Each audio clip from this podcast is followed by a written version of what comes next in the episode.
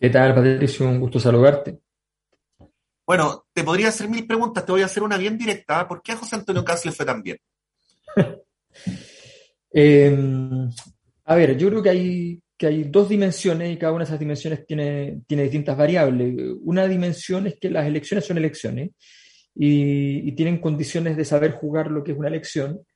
Eh, y esta variable, sin ser la principal en la, en la lógica electoral, es muy importante porque en el tiempo que tú estás metido en la elección, lo que importa fundamentalmente es un comportamiento que sea adecuado a ello.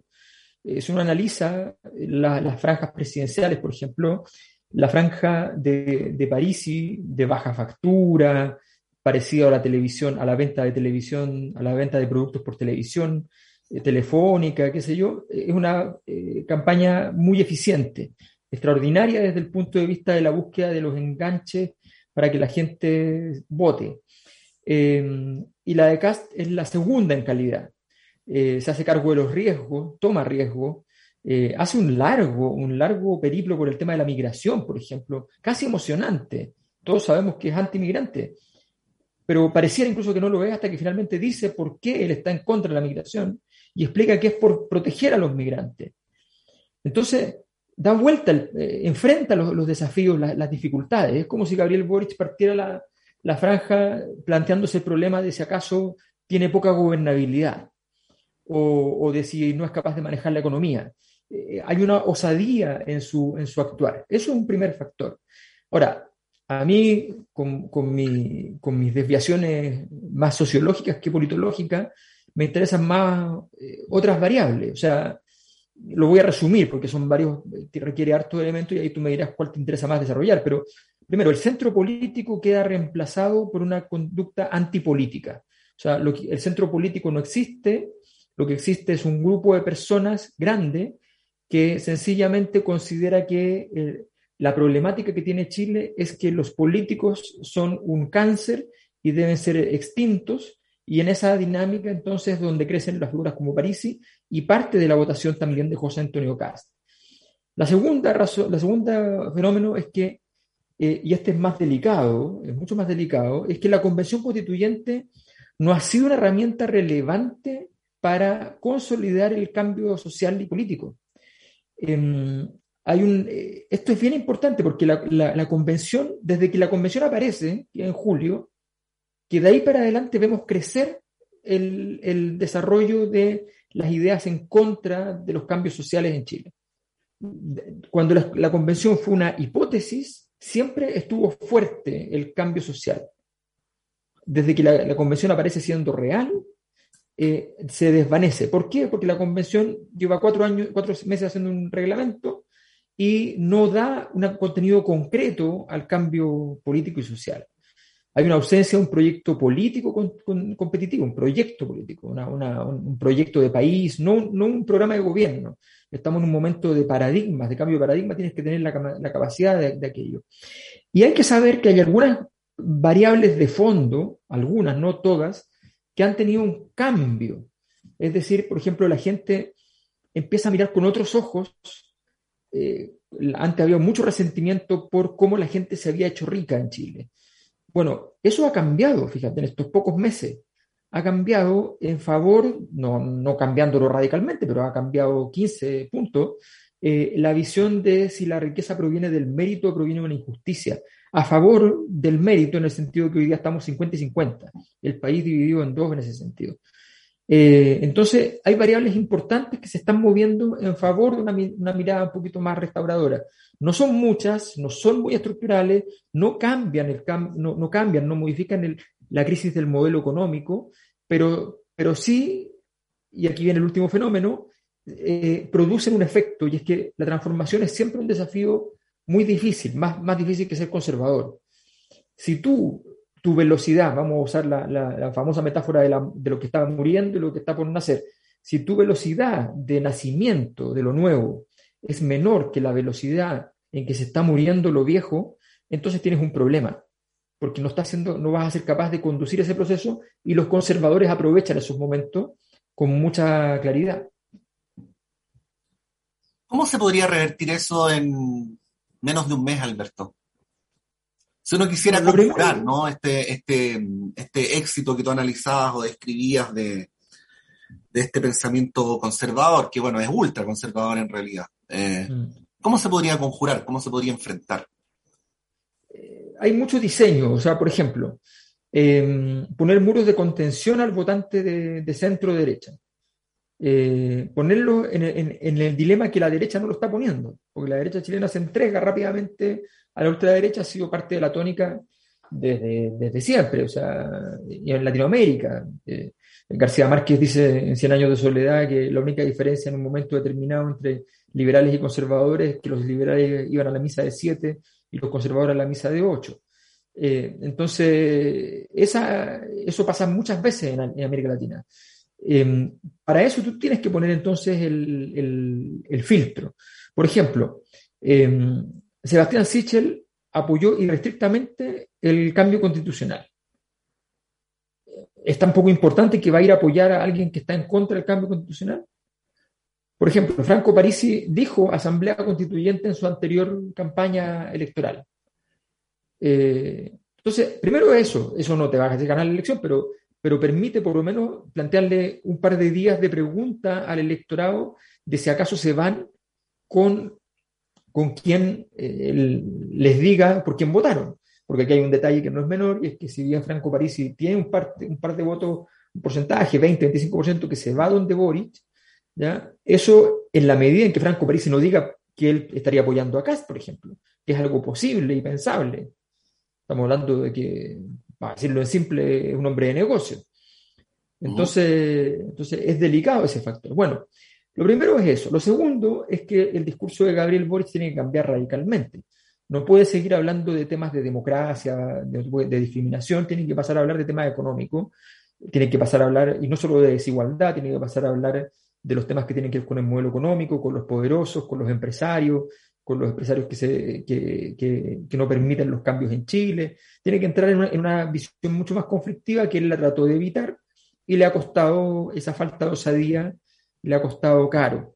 Eh, va a tener que diseñarlo, por supuesto, eso, pero, pero, pero, pero tiene que entrar en ese terreno, que es el, terreno del modelo económico, que es el fuerte de las candidaturas impugnadoras eh, hoy en día. Y en tercer lugar, eh, el, el, diseño general tiene que ser un diseño que tú respetes permanentemente, independiente de las crisis tienes que ir en línea recta. O sea, no, no, no puedes estar migrando ni, ni, enredándote con, haciendo cada vez más larga la, la, la crisis. O sea, para mí, eh, el, el, día en que, que Gabriel Boric le, viene la, la, primera crisis que tuvo, que el tema del COVID, si él hubiese rápidamente hecho una entrevista y hubiese dicho, miren, me pasó esto, se despeja. Pero se enredó en que cómo se aclara, por dónde se aclara, y qué sé yo, y duró tres días y en tres días puedes perder una cantidad importante de votos. En, los cálculos que a mí, me dan es que en, un mes y medio, de acuerdo a la encuesta que nosotros manejamos, eh, él habría perdido 10 puntos. Entonces, es significativo. Sí.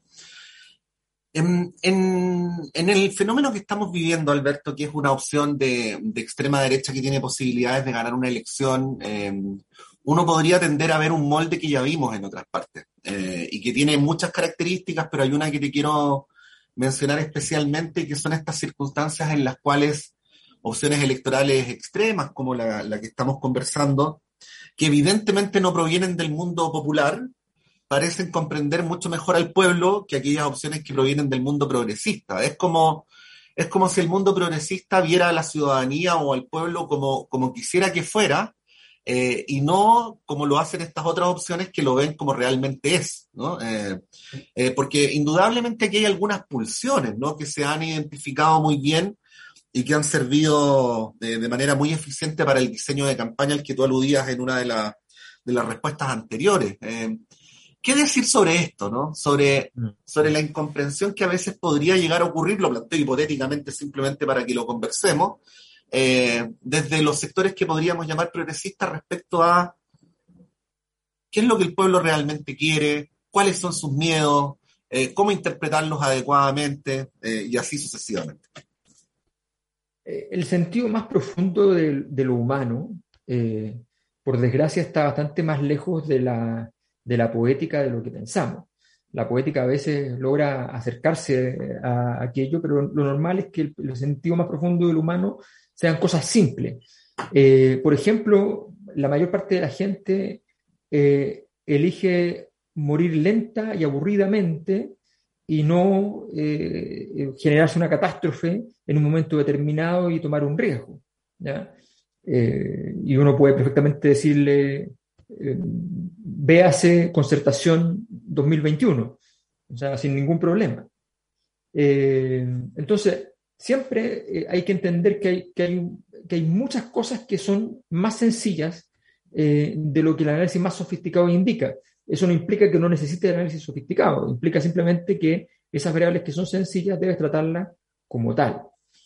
por ejemplo, efectivamente, la comprensión de, los temas de sostenibilidad económica del hogar son centrales. Esa es la causa real del estallido. No, a ver, uno confunde. Los muchachos que van y, se saltan los torniquetes no son los mismos que legitiman el proceso. Los importantes no son los que saltan el torniquete, los importantes son los que legitiman el proceso. Eso es lo masivo. Esa gente que legitima el proceso dice, se siente interpretada en que eso, en que fueron demasiados 30 pesos por muchos lados.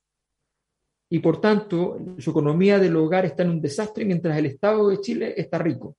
Y mientras los empresarios de Chile están ricos. Entonces dicen, esto no tiene sentido. Eso interpreta. Pero cuando tú después empiezas a, entrar en una fase en la cual eh, eh, básicamente das una, das una señal de que esas condiciones no se ven, nadie ve cómo se van a poder sostener las posibilidades de que las personas tengan una calidad de vida mejor, cómo va a ser un mejor, mejor modelo para vivir. Bueno, eso, si eso no tiene solidez, si se entiende que es como un, como un canto simplemente, bueno, empieza a perder legitimidad, empieza a perder presencia. Hay errores importantes en esa dimensión. Yo creo que efectivamente eh, la derecha en este tiene un pragmatismo, su pragmatismo, que es un pragmatismo eh, de, manual es mucho más útil que el, esfuerzo elusivo, eh, virtualmente poético de la izquierda de tratar de plantear sus temas.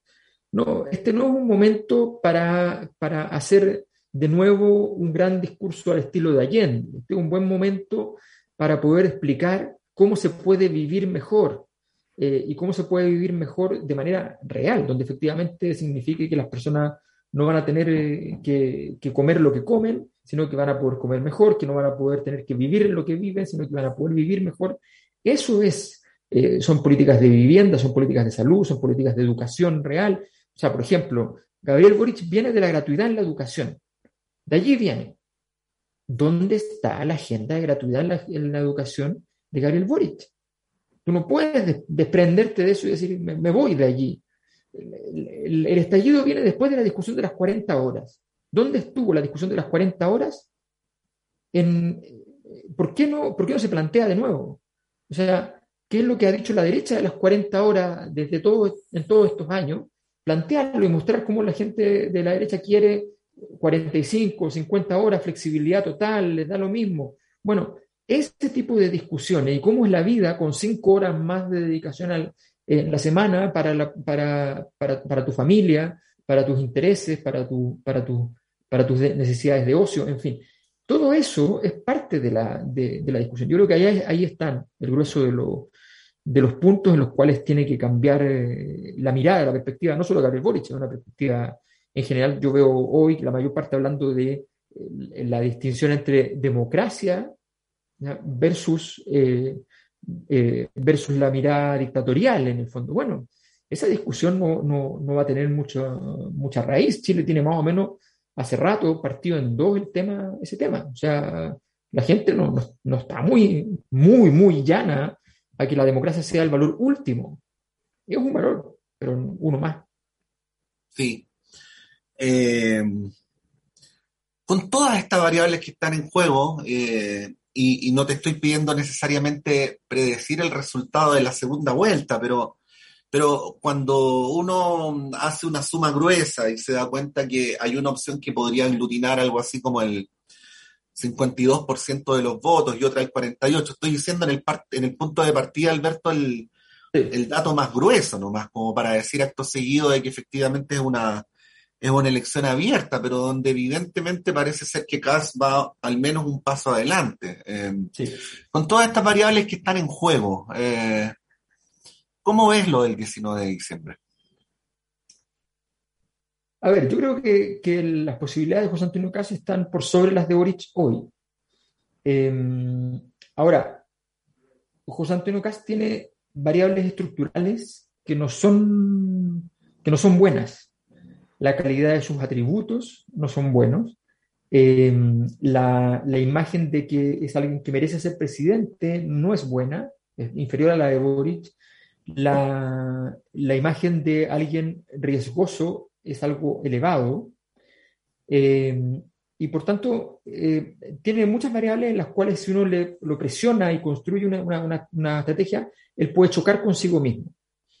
Eh, Gabriel Boric diseñó una campaña en la cual no ganó ni un solo voto y, y eso que ganó muchos votos después de ganar la primaria porque obviamente ganó con magia, ganó con, con épica y eso siempre genera votos nuevos. O sea, él el día siguiente se levantó con más votos todavía de los que obtuvo eh, y con más votos para prueba de dignidad de lo que había se había obtenido.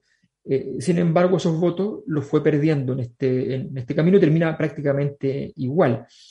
¿Eso qué, qué, implica? Implica un problema. Implica el problema de que es posible que no sea capaz de crecer eh, de nuevo, y por tanto tu análisis de respecto al 52, 48, yo coincido, creo que es más o menos así, calculando los, los de París y para un lado y para el otro, eh, debería ser como 51-5 contra 48-5, una cosa así.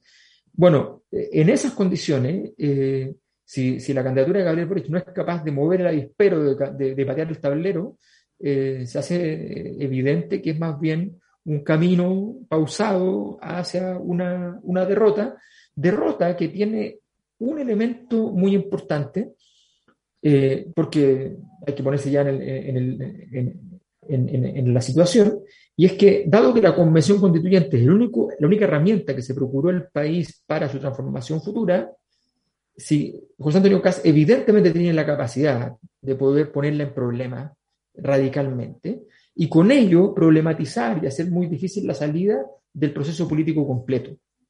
Eh, no significa que él triunfe, lo más probable es que significa que deje en situación abortiva todo el escenario, eh, para un lado y para el otro. Eh, y entonces es una situación que hay que poner sobre la mesa, porque efectivamente esto no, no, va, no va a funcionar y solamente funcionaría una especie de, de erótica de la destrucción permanentemente. Sí, bueno, es mucho lo que está en juego en esta segunda vuelta que se va a realizar el próximo 19 de diciembre. Hemos entregado algunos elementos para el análisis con el sociólogo Alberto Mayor. Alberto, muchas gracias y que tengas buena semana. Muchas gracias, Patricio. Un saludo a todos y a todas.